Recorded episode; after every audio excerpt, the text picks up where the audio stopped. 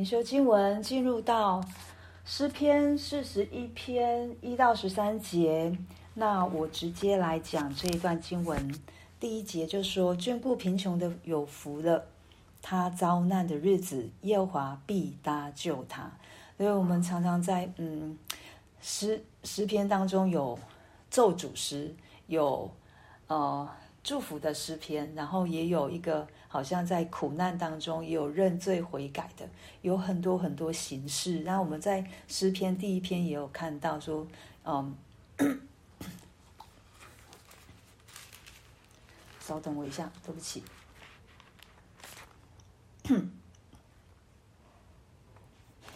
诗篇第一篇第二节告诉我们说，唯喜爱耶和华律法的。昼夜思想，这人便为有福。然后这里又告诉我们，眷顾贫穷的人的有福了。对，常常这个有福其实是上帝要给我们的，他其实是要让我们在他里面成为有福的人。那有很多有很多不同的方式可以表现出来。在这里，诗人就告诉我们，眷顾贫穷，因为这也是上帝一直在做的事情。当他带领以色列人出埃及的时候，他就跟他们说：“你们要。”爱你的邻舍，你们要看顾那寄居的，因为你们以前也做过寄居的。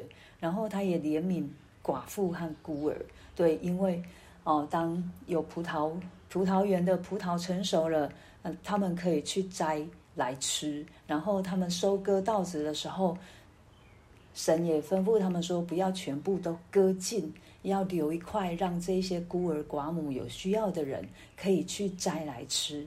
对，这这这很多很多都是让我们看到神，他就是这样慈爱怜悯我们。所以，当我们也这样慈爱怜悯去对那一些让我们看到他有需要的人，我们就有福了。就如同主耶稣在马太福音第七章所说的，就是连续人的有福了，因为他们必蒙连续。对，当我们连续别人，神也连续我们。所以第一节神他就说。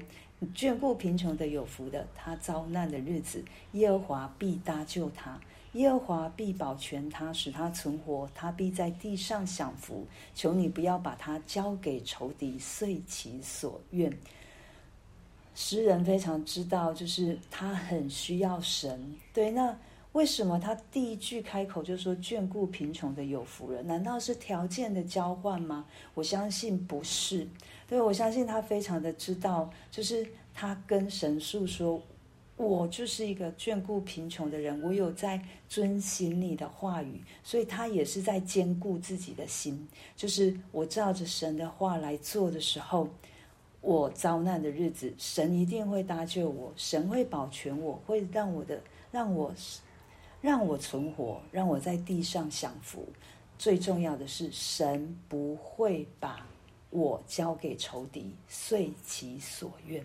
而且在病重、病重在榻的时候，耶和华必扶持他。他在病中，你必给他铺床。这个铺 在原文有一个翻转、改变的意思，也就是恢复健康。对，这是常常我们在为人祷告的时候，为身体有病痛、肢体啊、身体软弱的人祷告，我们都。说神，你亲自为他铺床，就是让他的身体可以好起来。不止身体，更重要的是那一颗心。对，当我们在生病的时候，其实灵里也是相对的软弱的。对，我前阵子确诊，对，我非常体会到，当我的身体软弱的时候，我的灵根真的很软弱。在某一天晚上，就常常有那个负面的思想进来，对，然后再对我说一些哦。一直在贬低我，或者是让我一直想，一直想一些不好的事情。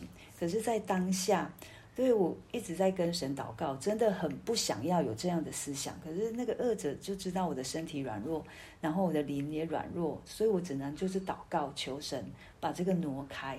那当下神就给我一个念头，就告诉我说：谁是你的掌权者？谁在你的生命当中做王掌权？然后当当我跟神说神是你啊，那个负面思想真的瞬间就离开。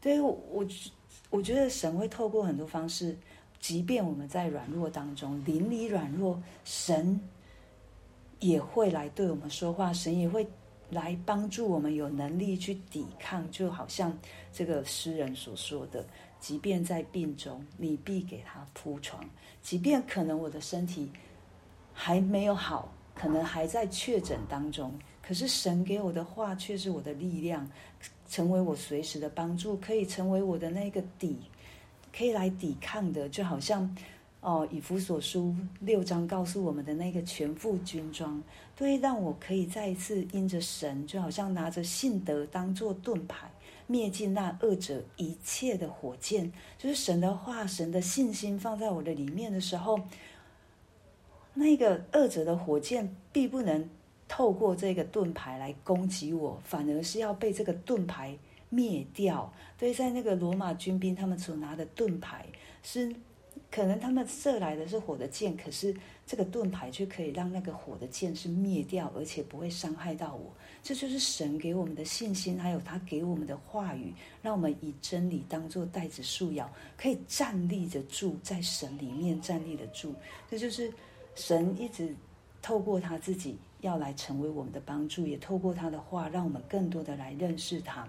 所以诗人就说：“耶和华，求你怜恤我，医治我。”因为我得罪了你，在软弱的时候，也不也不一定是因为罪使我们生病，可是，在软弱的时候，我们就会比较多的来亲近神，会比较多的想要哦来对神诉说我自己里面的不容易，或者是思想到一些好像不合神心意的事情。对，他在这里，诗人就说：“我得罪你，也求神来医治。”对我。然后在痛苦当中，这一些从第第五节到第九节，就是他的朋友，对，可能来探望他的，也都是在看戏，对，并不是真正的来关心他。然后他的知己知心的好友，他所倚靠的，就是第九节，吃过跟他一起吃过饭的，也用脚踢我。这个吃过我饭的，也用脚踢我，也是主耶稣用过的一句话。对，当他要走十字架的道路的时候，他就跟这一些他的门徒在吃饭，跟他们说：“跟我一起吃饭的也用脚踢我。”他还预言说，他在跟他们说，他们当中有一个人要卖他。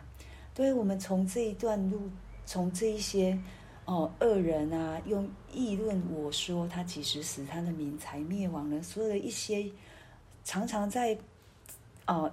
让诗人贬低，或者是诗人痛苦的，从第五节到第九节，我们看到，其实这都是主耶稣在地上三年多的时间，他常常在经历的过程。他每一天所要面对的，就是宗教领袖的敌对；他每一天所要面对的，就是这一些不相信他的来耻笑他，更是在十字架上，连那个犯罪的人。他都不认自己的罪，还在耻笑他。包括在底下的原本就，当他骑着小驴驹进耶路撒冷的时候，说“和散那，和散那”的这一些人，当耶稣被钉在十字架上的时候，也是在耻笑他。这是主耶稣所经历的。所以主耶稣为什么要要经历这一些？因为他知道我们也会经历。